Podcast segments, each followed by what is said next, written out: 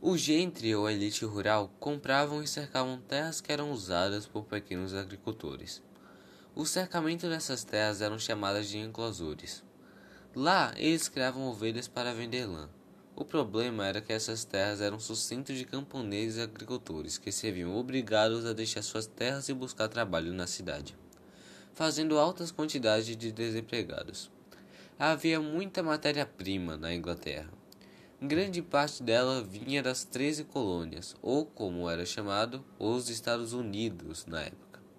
Lá eles tinham latifúndios monocultores que plantavam algodão, que vinham para a Inglaterra. Esse algodão tinha uma finalidade parecida com a lã. A lã produzida era mandada para as oficinas das cidades, eram limpas, fiadas e transformadas em tecido. Ayashi hoje com Santana falaremos sobre a Guerra da Secessão, o movimento Vida Negras Importam, Rosa Parks, o racismo em cada um e relacionar tudo ao filme Green Book. Começando com a Guerra da Secessão. A Guerra Civil Americana, ou Guerra de Secessão, foi um conflito armado travado entre os estados do Sul e do Norte dos Estados Unidos. O conflito começou em 12 de abril de 1861 e só teve fim em 22 de junho de 1865, resultando no fim da escravidão nos Estados Unidos, uma ação que impactou o mundo todo. Dando mais direitos a todos, se ajudou a diminuir muito com o racismo, mas, mesmo assim, como foi visto no filme Green Book, o guia, se é possível ver que o racismo ainda está presente nesses tempos. O racismo não se direciona completamente sobre os negros. Também é mostrado que aqueles de outras regiões também sofrem, como os indianos e chineses.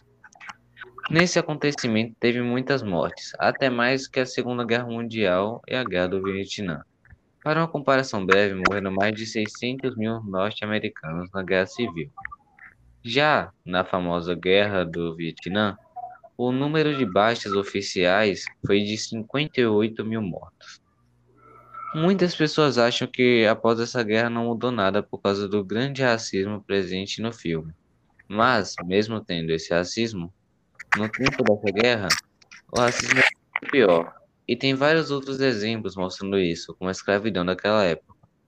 Para um contexto inicial da sua origem, ela aconteceu porque tinha uma grande diferença entre a região sul e a norte, porque a região sul se focou na sua industrialização, já o sul se focou na agricultura. Isso fez com que ambos não entrassem em conflitos, já que o norte precisa de matéria-prima e o sul precisa de produtos. Mas, por causa dessa exceção e a formação dos Estados Confederados, o conflito se tornou inevitável. Lincoln, como presidente da União, isto é, dos Estados Unidos como um todo, não reconheceu a independência dos estados sulistas e optou pela reincorporação deles. O exército da União era mais numeroso e organizado, mas o Sul contava com militares experientes que saíram da, da União e tornaram-se fiéis aos confederados, mas mesmo assim, os sulistas foram sendo derrotados até perderem. E agora vamos falar sobre Rosa Parks. Rosa Louise McCauley mais conhecida por Rosa Parks, foi uma ativista negra norte-americana que foi símbolo do movimento dos direitos civis dos negros nos Estados Unidos. Muito conhecida por ter recusado ceder o lugar a um branco em um ônibus. Isso aconteceu tempo após os acontecimentos do filme Green Book, no dia 1 de dezembro de 1955. Com essa ação, Muitos negros começaram a tomar a iniciativa de tentar ter seus direitos, algo que diminui ainda mais o preconceito, não somente com os negros, mas também a todos que não tinham os direitos que mereciam. Os dois eventos que eu falei ocorreram em tempos diferentes, um antes após o outro. Após os acontecimentos do filme, mas cada um contribuiu para os direitos dos negros e aqueles considerados de outra raça. Mas após tudo isso, houve outro evento, o movimento Vidas Negras Importam. O movimento Vidas Negras Importam começou no verão de 2013, por causa da morte do Trayvon Martinez e a absolvição do seu assassinato.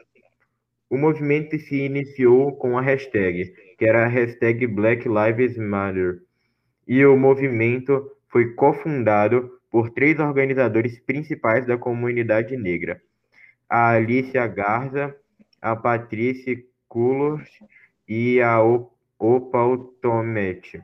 Essa campanha é muito direcionada, direcionada à violência contra pessoas negras sem um grande motivo. O movimento foi tão grande que atingiu quase todos os países do mundo, sendo firme até hoje em 2021. Ela sempre tenta diminuir o racismo e fazendo vários questionamentos com políticos com o mesmo objetivo.